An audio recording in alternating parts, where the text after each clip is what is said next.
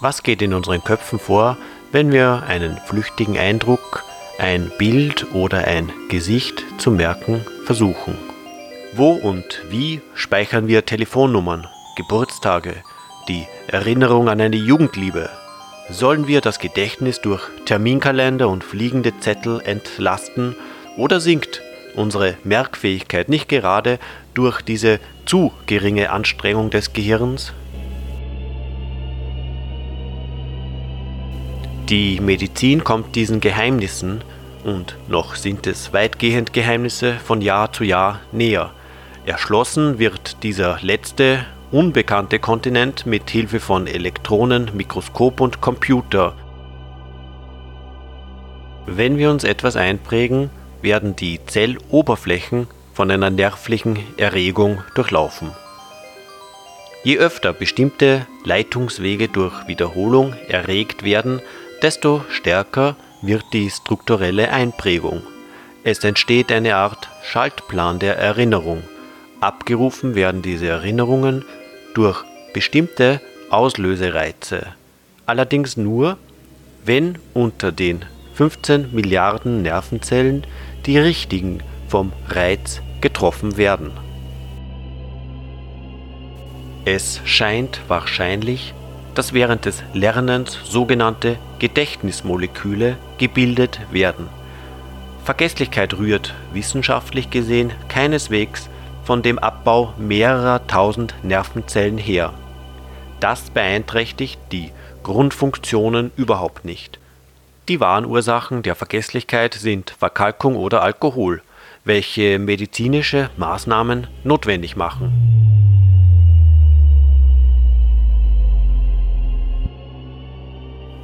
Hauptursache aber ist die geistige Unterforderung, zu geringe Hirntätigkeit. Was kann man dagegen unternehmen? Wichtig sind Merkfähigkeitsleistungen, bei denen das Gehirn gefordert ist, Probleme zu lösen. Also etwa Denksportaufgaben, Sachübungen und sinnvolle Zusammenhänge zu setzen.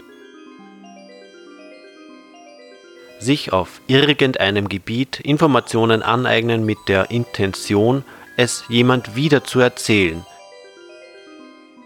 Dann erst werden Informationen zu Wissen. Dabei ist die dauernde Übung das Wesentliche. Das Verarbeiten und Einprägen neuer Erlebnisinhalte ist das entscheidende Moment für die Erhaltung der Gehirnfunktion. Interessant scheint, dass die Lernfähigkeit progressiv steigt in Berufen, die dauerndes Lernen erfordern. Sehr deutlich zeigt sich eine erhöhte Merkfähigkeit in verschiedenen Berufsbeispielen. Bei Dolmetscher beispielsweise, die geübt sind, sich fremde Namen und neue Ausdrücke zu merken. Man hat gesehen, dass sich diese Fähigkeit im Alter eher erhöht. Oder Schauspieler, die in ihrem Leben ständig Rollen zu lernen haben. Diese Fähigkeit geht nicht verloren, weil sie ständig geübt wird.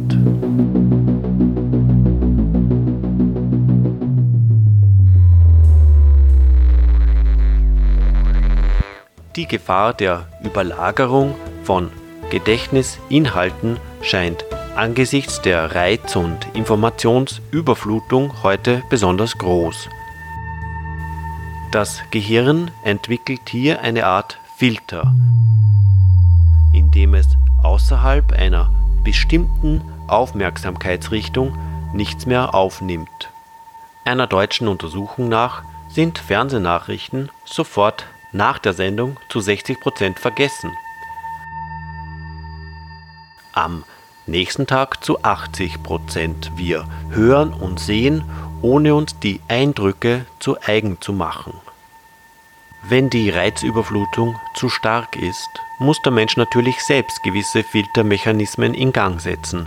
Das Wichtigste ist, dass eine Zeit zur Verarbeitung bleibt. Wenn wir täglich lange Stunden vor dem Fernsehapparat verbringen, bis uns die Augen zufallen, so viele Informationen und schöne Eindrücke uns auch geboten werden, es wird nutzlos, wenn wir dem Gehirn nicht die Möglichkeit geben, die Dinge zu ordnen.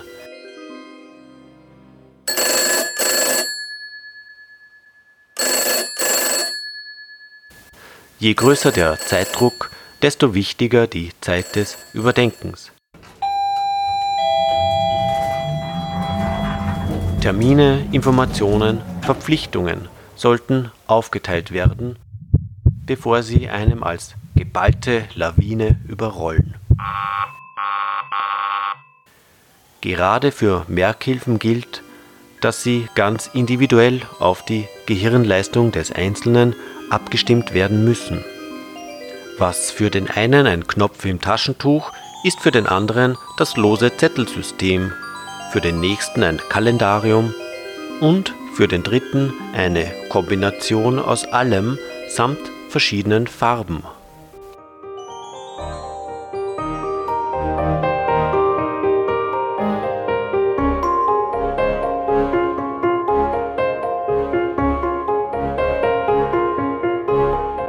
Erbanlagen spielen übrigens eine weit geringere Rolle als das Training. Die dauernde Übung durch Lernen, das beginnt schon beim Kleinkind. Das erste und zweite Lebensjahr sind entscheidend für die Ausbildung des Nervenzellgewebes. Es werden zwar keine neuen Nervenzellen gebildet, aber ob die Nervenstränge kahl und stumpf bleiben oder ob tausende Zellfortsätze und Schaltstellen das Gewebe verdichten, was ausschlaggebend ist für Gedächtnis und Erinnerungsvermögen, hängt davon ab, wie viele Reize und Eindrücke das Kind in dieser Zeit empfängt. Was sich in den ersten zwei Jahren des Menschen ausbildet, kann nicht mehr nachgeholt werden. Deshalb sollten Eltern ihre Kleinkinder an so vielen Eindrücken wie möglich teilhaben lassen.